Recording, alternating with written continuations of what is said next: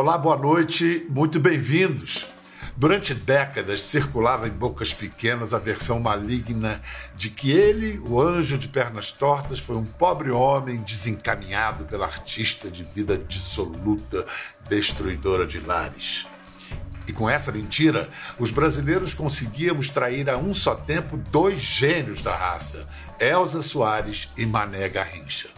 Pois veio agora, antes que nunca, uma série documental do Globoplay expor ao Brasil o quanto fomos cruéis, machistas, simplistas, impiedosos em nosso falso moralismo. Mais que mentirosa, era uma narrativa criminosa, criada por colunas de fofoca e reforçada pelos códigos morais da década de 60. O sucesso de Elsa e Mané, Amor em Linhas Tortas, mostra que essa história trata de questões ainda vivas no Brasil de hoje. O nome de uma pessoa? Elza Soares. Mané é respeitado em toda parte que chega, né? Aquele que não respeitar o Mané é maluco. Maior jogador brasileiro da época, uma das maiores estrelas do show business daquela época. Sabe lá o que é isso? Um encontro, uma paixão entre duas pessoas desse tamanho, né? Para conversar sobre Elsa e Garrincha, Hoje eu tenho a honra de receber duas pessoas que viveram de perto essa relação. Carlinhos Soares, filho mais velho de Elsa, tinha 14 anos quando sua mãe apresentou Mané Garrincha como seu novo segmento. Esse foi o termo que ela usou. Boa noite, Carlinhos. Boa noite. Conversamos também com alguém que viveu e trabalhou com Elsa durante seus últimos anos de vida e carreira, sua neta e produtora Vanessa. Importante dizer que a própria Vanessa se surpreendeu com a transparência da avó na série. Obrigado pela presença, Vanessa. E conosco também a diretora e co-roteirista de Elza e Mané, nossa colega do Núcleo de Esportes da TV Globo, Caroline Zilberman, que todo mundo chama de Carol, não é isso? É isso, Carol. tá ótimo. Tudo bem? Tudo bem, muito feliz de ter essa oportunidade de estar com vocês, falar sobre essas questões tão importantes. Vanessa, você chorou muito vendo a série? Foram quatro episódios e quantas caixas de lenço? Foram bastante caixas de lenço. E a série foi apresentada para nós por Carol, pelo diretor também de esporte da Globo, aqui em casa. Eles vieram aqui nos apresentar diante, antes que saísse direto no, no Globoplay, e para mim foi muito difícil. Foi como sempre, foi, eu tive uma ligação, sempre tive uma ligação muito forte com a minha avó, né? A minha avó sempre provocava a minha mãe dizendo que ela não era minha avó, que ela era minha mãe. E você sabe que ela, ao dizer que ela sim era sua mãe, ela estava fazendo era uma baita declaração de amor a você, né? é, a, a gente, é. todos os dias, isso é um ritual que eu faço até hoje, que eu tô aqui dentro do quarto dela, que eu não, não vou me desfazer do quarto dela. É, todos os dias de manhã eu acordava, entrava no quarto e falava: Bom dia, Elzão, amor, eu te amo é uma paz que eu tenho no meu coração porque a minha avó se foi, né? A parte material da Elsa foi, né? Porque eu acho que a Elsa está muito presente ainda na minha vida. E todos os dias eu repito a mesma frase: Elzão, eu te amo, meu amor. E só a gente sabe. A gente brincava, dizia que era um amor que era segredo, meu e dela. Só a gente sabe. Carlinhos, vamos ver. O Carlinhos é durão. O Carlinhos não chorou, não, né? Vendo a série. Chorou? Ah, foi terrível. Onde é que te pegou, Carlinhos? Ah, em várias coisas. Só em lembrar da minha concepção já me dá lágrimas. É, Entendeu? pois é, a Vanessa chamava de Elzão e, e o Carlinhos de Conceição, Conceição. que era Elza, porque o nome Conceição todo Soares. dela era. É, exatamente. Ela foi sempre a minha Conceição. E vai ser sempre, né? É, e se pensar que Conceição é concepção, né? É o começo Sim. de alguma coisa, o que ela começou está em vocês e está em todos nós aí que. Carol! Vem cá, você é uma jovem, acho que nem passou do, mal passou dos 30 anos, pelo que eu adivinho aqui, menina, e de outra geração, resolve é, contar a história de uma mulher que parece outro mundo, não outra época. É, e talvez isso tenha feito toda a diferença. como é que. De onde veio isso? Com certeza, acho que aguça o nosso olhar. Eu completei 30 anos durante a produção da série. Eu já tinha lido a biografia do Rui Castro, a Estrela Solitária. Eu acho que ele foi o primeiro a falar assim: olha, o que, o que se falou da Elsa até aqui em relação a, ao Garrincha está completamente errado, está equivocado. E, na verdade, a El, se o Garrincha durou o que ele durou, foi por causa da Elsa, de todo o amor que ela deu a ele, da, da proteção. E, e, aí é muito curioso porque eu fui, depois de ler, eu fui ao musical da Elsa em 2018, assisti um musical maravilhoso, dirigido pela Duda Maia, texto do Vinícius Calderoni, e eu fiquei apaixonada. E eu comentei com a minha avó, eu falei, vó, é, a, minha, a minha avó não, não tá viva mais, é, mas, e ela não pôde ver a série, mas eu comentei com ela sobre o musical e falei, vó, eu tô apaixonada pela história da Elsa ainda mais, e a, a, primeira reação da minha avó foi: Mas ela acabou com a carreira do Garrincha. E aí me deu um estalo aquilo. Eu falei: Gente, essa narrativa é, é real. É, ela tá na cabeça das pessoas. E aí isso me deu um. Acho que foi assim, sabe? Aquela fagulha do tipo: Por que, que minha avó acha isso? E, e aí várias avós acham isso. Talvez um dos exemplos mais trágicos do que hoje se chama de fake news. Sim. Eu fui num show da minha avó, quando ela entrou no palco, um cara atrás. E que eu não gosto dessa mulher, que essa mulher acabou com o mané. Não é a paixão, é o joelho que acaba com a carreira dele. O Corinthians sabia de tudo, mas era o Garrincha. Se fosse possível recuperá-lo, o Botafogo não permitiria que ele saísse de lá. O Garrincha não tinha nenhum menisco, ele mostrou as pernas, que eu tinha a glória de não ter um menisco. Se ele achasse que tinha que parar no bar e beber pinga até vai, uma hora da manhã, ele bebia a pinga dele. Ele caindo, bêbado, e ela tendo que cantar, ela botando dinheiro dentro de casa. Foi muito difícil acontecer um acidente grave, ele embriagado e matar até minha mãe. Talvez uma primeira artista cancelada, né? Eu acho que a Elsa foi do, de, pior, da pior maneira possível, aquele cancelamento de não poder andar na rua, como o Carlinhos conta na série. Então, assim, é, é as pessoas virarem a cadeira do, num, num show de costas para ela, porque ela é o que é culpada por destruir a carreira de um jogador de futebol, não, não tem cabimento, mas é uma, uma narrativa muito fácil de ser comprada, né, e de ser contada. E, né, assim, para a gente não também ficar fazendo julgamentos com os valores da nossa época, de uma época passada, né, anacrônico, né, tem que entender também o desconhecimento e a ignorância geral sobre dependência química e alcoolismo que havia. As pessoas achavam que ah, sujeito bebe porque é vagabundo. Ninguém percebia que existia uma doença, um quadro patológico ali. É... A história toda é muito triste, mas vendo a sua série, vendo hoje, a gente fala assim, pô, melhoramos. Estamos melhorando. Realmente mudou, mas o machismo ainda a gente está brigando muito, né, Bial? essa coisa do machismo, do homem achar que é dono da mulher, de acharem que a mulher, tudo é culpa da mulher, toda agressão que a mulher sofre é culpa dela. Isso a gente ainda vive muito presente, né? Carlinhos, a, a Carol disse há pouco que era, era uma coisa era difícil andar na rua num determinado momento da história. Você, menino, na escola, na rua, você era o filho da mulher que tinha destruído a carreira do, do Garrincha? Falavam isso para você? Muitas vezes. Eu passei várias, várias situações por isso. Estive na escola, nas, nas condições, nos ônibus quando eu andava. Eu via muita coisa nesse sentido. Muito, muito, muito. Mas era isso, rapaz. Foi uma época muito difícil para mim. Né? Não para mim uhum. comprar família, né? Eu e a Elza, a gente não podia, em Conceição, a gente não podia andar pela rua. Tomamos vários banhos de mijo em Copacabana. Então você vê como era a situação da época antigamente. Né? Hoje eu acredito que, que não aconteceria hoje né? o que aconteceu com ela. Eu não sei, pode até que ser que não acontecesse na rua, mas, mas hoje a gente tem, mas hoje a gente tem um lugar onde as pessoas se apedrejam com o maior sem cerimônia, que são as redes sociais. Ah, Fico imaginando o que, que as redes sociais não fariam, comparando, é, mal também, comparando. Também, também. O que, que você acha, não Carol? isso, né?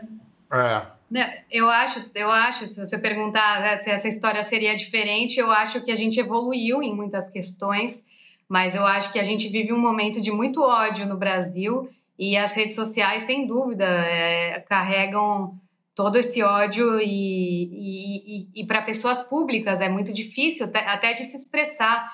E eu acho que uma mulher negra, empoderada, ainda pode incomodar muito também. Então, não, não tá fácil para as mulheres ainda, sabe? Né? Eu acho que nada impediria um, um momento de agressão, de cancelamento. mudou o, o tipo de cancelamento, mas eu acho que o silenciamento ele ainda ele se faz presente. Carlinhos, você tem memória dessa primeira vez que você conheceu pessoalmente o Garrincha? Ela já o apresentou como namorado? Como foi isso? Primeiro, sim. Nós morávamos na Urca, né, na Ramon Franco, 14, que era uma casa que a Elza tinha, que a Conceição havia comprado nessa época. E no sábado, daqui a pouco entrou um mané.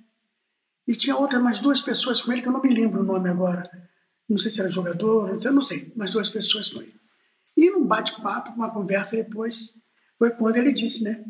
Olha, eu vim para cá para tomar conta de vocês. Aí, aí já declarou isso tudo.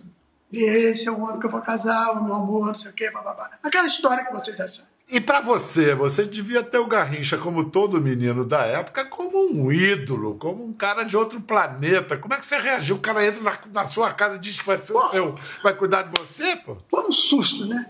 Porque ele estava vindo com aquela glória toda de 1962, que é daquela Copa do Chile, né? Que ele foi o máximo, foi o monstro. Uhum. E foi para mim assim, cara, foi um choque, né? Ver um homem daquele na minha frente, dizendo que ia ser meu, meu padrasto. Vanessa, você estava presente quando o Carol encaminhou? Você participou quando o Carol chegou para encaminhar o convite para Elsa para realizar a série? Como é que ela reagiu? A Elsa, no início, tomou um susto, porque nós conversamos com ela, ela ia ter que entrar em assuntos que a Elsa não falava, né? É, a Elsa não tocava muito em certos assuntos. Então, no início, ela tomou um susto.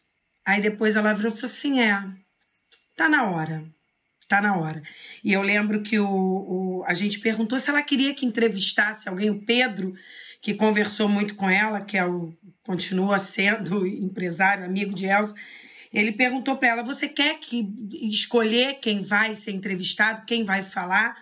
E a Elsa, muito firme, que a Elsa sempre foi muito firme, ela falou assim: não. A minha versão todo mundo já conhece. Vamos ver agora que cada um vai querer falar. Vamos ouvir a versão das pessoas. E fomos, mas o primeiro dia de gravação foi um dia bem pesado. A Elsa teve uma crise emocional e quem vê o, o, o documentário vai perceber. Nós estávamos no Teatro Municipal. Uns minutos antes da gente entrar, ela deu uma crise que ela parou. Ela, a gente falou, Elsa, você quer ir embora? Você não quer dar continuidade? Ela falou, não. A Elsa nunca foi de dar para trás em qualquer trabalho que ela tivesse que fazer. E ali eu vi minha avó entrando em assuntos que para mim foram muito chocantes, que ela nunca tinha entrado. Difícil, cara. Difícil de descrever isso. Não tem como descrever. Só quem passa, né? Porque fica muito difícil você estar tá falando. Olha aí. Ai, o meu guri. Eu vi a minha avó vendo uma imagem do Juninho quando a gente estava escolhendo, eh, quando a mocidade estava escolhendo o samba enredo, e, e vem aqueles vídeos que eles vão passando e tinha um, um vídeo que aparecia o Juninho. Ela olhou, falou assim: meu filho. E ali foi a primeira vez que eu vi minha avó chorando por causa do Juninho. Então foi entrando em assuntos que para ela eram difíceis. E eu sentada por trás, é assistindo a minha avó falando, e firme, que minha avó era muito dura, mas sabendo do quanto foi difícil para ela entrar naqueles assuntos. Uau! Eu fico. Eu reconheço na, na Carol já de antemão uma sensibilidade muito grande para conseguir tratar disso, né, de questões tão, tão em carne viva como a Vanessa narrou, apesar do tempo passado. Juninho, o filho que ela teve com Garrincha, que morreu tragicamente afogado depois de um acidente de automóvel. Isso. Vamos ver duas cenas do documentário agora. A primeira é um trecho que fala de quando Nair, a primeira mulher do Garrincha, morreu em 75 e aí Elza levou as cinco filhas menores dele para morar com eles em São Paulo. Maria Cecília tinha 15 anos e vamos ouvir parte do depoimento dela, a série Elza e Mané. Cecília. Depois que minha mãe morreu, não demorou muito. Eu acho que nem demorou um ano. Meu pai mandou buscar a gente. As mais novas, as solteiras, né? Aí nós fomos morar com meu pai. Nós fomos para São Paulo. Meu pai morava com a Elza e a família dela lá em São Paulo. Ah, era muito bom. Bom porque a família era enorme. Era é, parente da Elza, tinha sobrinho, tinha neto, filho, muita gente mesmo. Junto com eles, moram 21 pessoas, incluindo as seis filhas de Garrincha, sete filhos de Elza e duas netas dela. A Elza foi um amor de mãe pra gente. Entendeu? Mesmo com 14 anos, quer dizer, ela não me criou, mas mesmo com 14 anos ela foi uma mãe. Gosto muito, muito da Elza.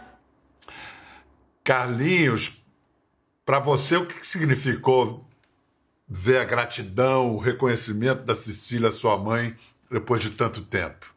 Fiquei muito feliz com a palavra da Cecília, tá? desse amor, desse carinho que ele teve pela Conceição. Você, qual era a sua relação com o Nair? Muito boa. Eu frequentava a Ratal Grande, eu ia na casa dela. Ela dizia que eu era o filho, o homem que, que ela não teve com Mané. Para você ver como é que era a coisa, né?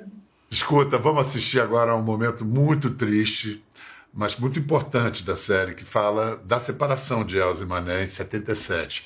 Garrincha está debilitado, tá, ele dá uma entrevista na clínica de reabilitação, que ele estava internado por causa do alcoolismo. Ele está sedado, abatido. Vamos ver.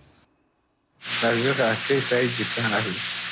Quando eu chego não tem ninguém, meu filho tudo abandonado. Ah, não, peguei. Aí eu tive que procurar ela. Ela estava escondendo, mas não estava não. Aí escondeu, porque ela queria me enfrentar. Aí eu vejo que empurrando ela caiu no chão.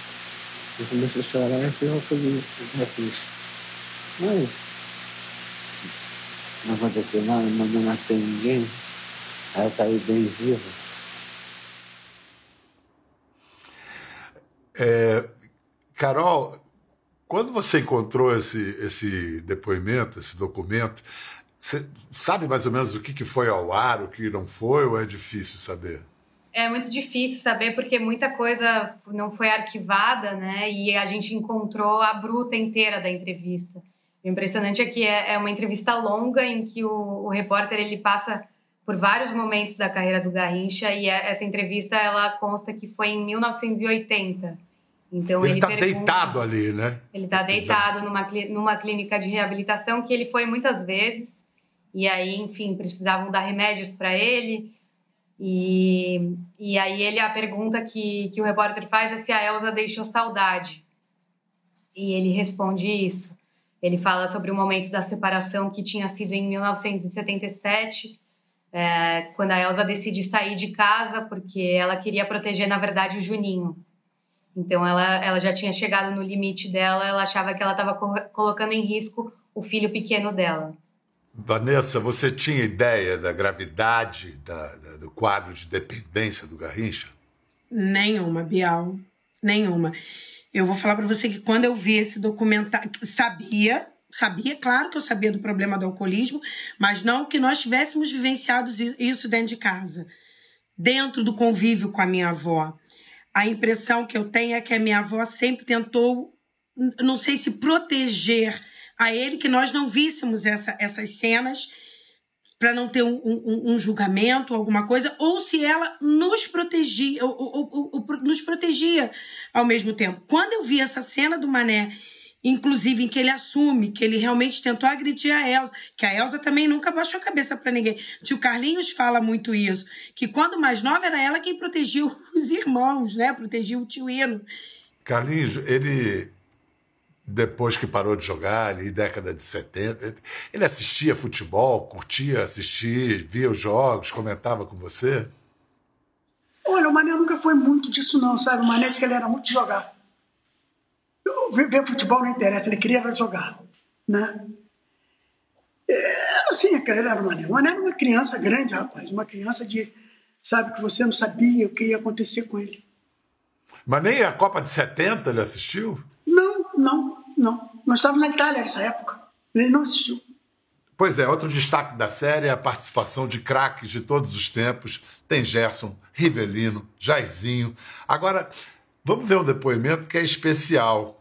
Especial para o Carlinhos, que é o depoimento de um certo craque que jogou com Garrincha no Botafogo da década de 60, jogou depois no Vasco da Gama, Vascão do Carlinhos. o jogador Afonsinho, hoje o médico Doutor Afonso. Doutor Afonso. É impossível o Garrincha morrer abandonado. Uma pessoa que restasse ao lado dele, entendeu? Teria um, um movimento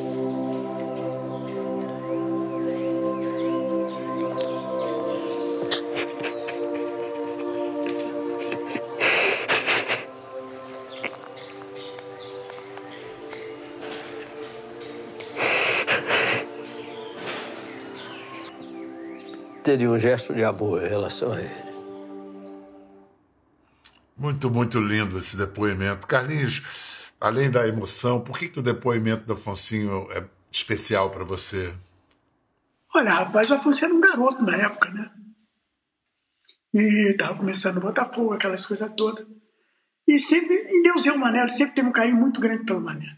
Talvez, em ver essa situação, depois do degradê do Mané, do jeito que nós vimos, na, na série feita pela, pela, Carol, pela Carol, isso deve ter dado uma emoção, muito, uma motividade dele muito grande. Entendeu? Não a ele, como a mim também. O Carlinhos falou há pouco, Carol, da ida para a Itália. A impressão que a gente tem é que eles foram felizes na Itália, né? Foi um exílio, mas foi um, foi um refúgio né, da violência cultural que havia contra o casal no Brasil. O que, que vocês foram buscar lá é, e o que, que vocês encontraram? Foi maravilhoso, assim, a quantidade de arquivos que existe do casal lá. Eles realmente, eles ficaram menos de dois anos, um ano e meio, mas foi uma presença muito marcante e um momento muito bom para a carreira da Elsa. E, e, nesse sentido que você falou, foi um respiro. Estava é, muito difícil para eles aqui e, e piorou ainda mais com a perseguição da ditadura militar. Então, acho que foi um momento em que eles é, conseguiram mudar um pouco de vida. Uma das più grandi ali destre del mondo, il signor Manuel dos Santos. Ma sì, Garrincia! Ha accompagnato una delle più grandi cantanti di samba del Brasile, Elsa Soares, che ora preghiamo di venire qui. L'unica cosa che gli mancava è quando stava lontano da Elsa. Era gelosissimo, ragazzi. Elsa Soares è un nome famosissimo in tutto il mondo e soprattutto in Brasile dove è nata e dove è una delle cantanti più popolari. È venuta con Garrincha. Ela foi feliz de fato na Itália. A série Elsa e Mané tem ainda a importância histórica de trazer não só as últimas entrevistas de Elsa Soares, como também trechos do último show de Elsa, Belém do Pará, dezembro do ano passado.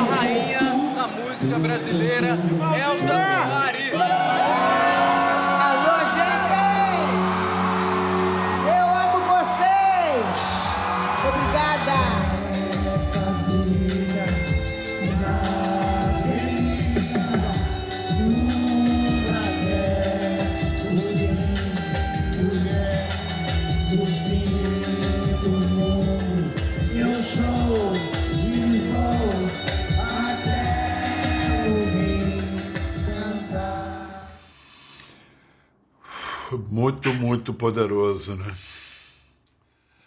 Você estava lá, Vanessa, nesse show? Tava. Eu acompanhava a Elza já. A gente estava lá. Foi, foi muito, muito chocante, porque assim, É engraçado que, primeiro, quando a menina anunciou Elza, 91 anos, ela na mesma hora chamou. Ó, 91 que Elza nunca gostava que falasse a idade dela, né? Que a Elza dizia que ela podia ter 91, ela podia dizer que estava nascendo, a Elza dizia que tinha 15. Era, a Elza era desse jeito. E era o primeiro show pós-pandemia, com o público daquele. É, e quando abriu, que a Elza chamou o público, eu, eu sempre fico muito emocionada, eu sempre fico muito emocionada com tudo de Elza. E ver a Elza naquele palco, aquela mulher que, que é engraçado, que dentro de casa, aí minha irmã, a gente olhava a Elza quietinha assim num canto, a gente falava assim, gente, é uma vovozinha, né? E a Elza, quando o Pachu começava a maquiar, que vinha a, a Elza Soares, ela se transformava num monstro que já sem tamanho. É, é, era um monstro. E assim, era uma garotada, Bial, aos prantos com a Elza Soares, aos prantos. Assim, uma, mas muito emocionada. Era um festival assim jovem, o Festival Psica de Belém. E, e, assim, o pessoal reverenciando a Elza como ela merecia. E, e aí depois a emoção no camarim toda, eu, foi assim um momento inesquecível para todo mundo que viveu. Vanessa, Elsa morreu no dia 20 de janeiro, essas coisas, né? No mesmo dia em que Garrincha tinha morrido, 39 anos antes. Você já nos disse, está falando do quarto dela. É... Eu estou vendo dois quadros atrás de você. Um de Elsa, uma pintura de Elsa, e ali, daquele outro, são os bisnetos dela, João Pedro e Maria Eduarda. É o meu filho hum. e a filha da Virna. Uhum. Que e essas... o que mais ela tinha na, na, nas paredes dela aí? Tem um quadro, um quadro dela com Pedro, com Pedrão. Ela tem o porta-retrato com a foto dela com os pais, que a minha avó todos os dias acordava e dava bom dia pro pai dela, que era paixão. Uau. É, todos os dias ela dava bom dia pro pai dela né? E a foto em que tá ela, tio Carlinhos, minha mãe, tia Sara e o tio Gilson já falecido e o Mané. É o que ela tem aqui no quarto dela. Carlinhos, você conheceu uh, uh, o Mané, a Elsa era uma estrela da música brasileira. E como filho, você acompanhou os momentos da trajetória dela, períodos difíceis na carreira, pouco reconhecimento, pouco trabalho ela, ela experimentou mesmo a alegria de ser reconhecida em vida, em sua, na, sua, na grandeza que ela tinha? Você percebeu isso, viu isso nela? Eu acho que sim, né? Eu, eu acho que ela. Apesar, como a Vanessa falou, Conceição nunca foi demonstrar muita coisa, né, Vanessa? Não, e, não. Mas por dentro, por dentro, garotos, é. eu acredito que isso. Entendeu? Eu Pode ainda, falar, Vanessa. Eu ainda coloco, mas agora já nas últimas. Que tudo que ela ganhava, que a gente celebrava muito. Aí ela só olhava e falava assim: Mas eu sou isso tudo? Eu falei: Elzão, cara, mas você é muito grande. Aí ela brincava e falava assim: Isso é para vocês. Olha só, Carol, a, a, o Manuel Bandeira disse num poema maravilhoso dele, Consoada, é, quando a indesejada das gentes chegar, né, a morte encontrará lavrado o campo, a casa limpa, a mesa posta, com cada coisa em seu lugar. Ao longo das suas entrevistas com a Elsa, você teve essa sensação que ela estava querendo botar a casa em ordem, deixar cada coisa em seu lugar antes de partir? Acho que com certeza, Bial. Ela tinha esse sentimento e ela transpareceu isso muitas vezes de, de querer fazer justiça, de deixar a versão dela da história. E uma preocupação que ela tinha era muito de, de não ser colocada como vítima e não queria que o Mané tivesse o papel de vilão também. Esse era uma, essa era uma grande preocupação dela. Ela não queria. Elsa nunca falou em vingança nessa série. Não tinha isso. Rancor é uma coisa que ela nunca transpareceu. Ela não tinha isso. Ela queria deixar a versão dela, que para ela era a mais importante de todas. É isso. Carol, muito obrigado pelo seu trabalho, pela sua presença hoje aqui, pela bela obra que você realizou. Vanessa, muito obrigado. Continue Obrigada. cuidando da Elsa como você cuidava em vida. Eu sei que você continua cuidando Tudo. agora para a eternidade. levando o legado de Elsa. É. Carlinhos, meu irmão, muito obrigado. Foi um prazer ter você aqui. Prazer foi meu falar com você, Biel. Prazerão. Tudo de bom, hein, gente? Olha, é, para ajudar, para entender a história da Elsa, do Mané, do futebol brasileiro, da arte brasileira, história do Brasil, você deveria assistir Elsa e Mané no Globoplay. Não perca. Até a próxima. Quer ver mais? Entre no Globoplay.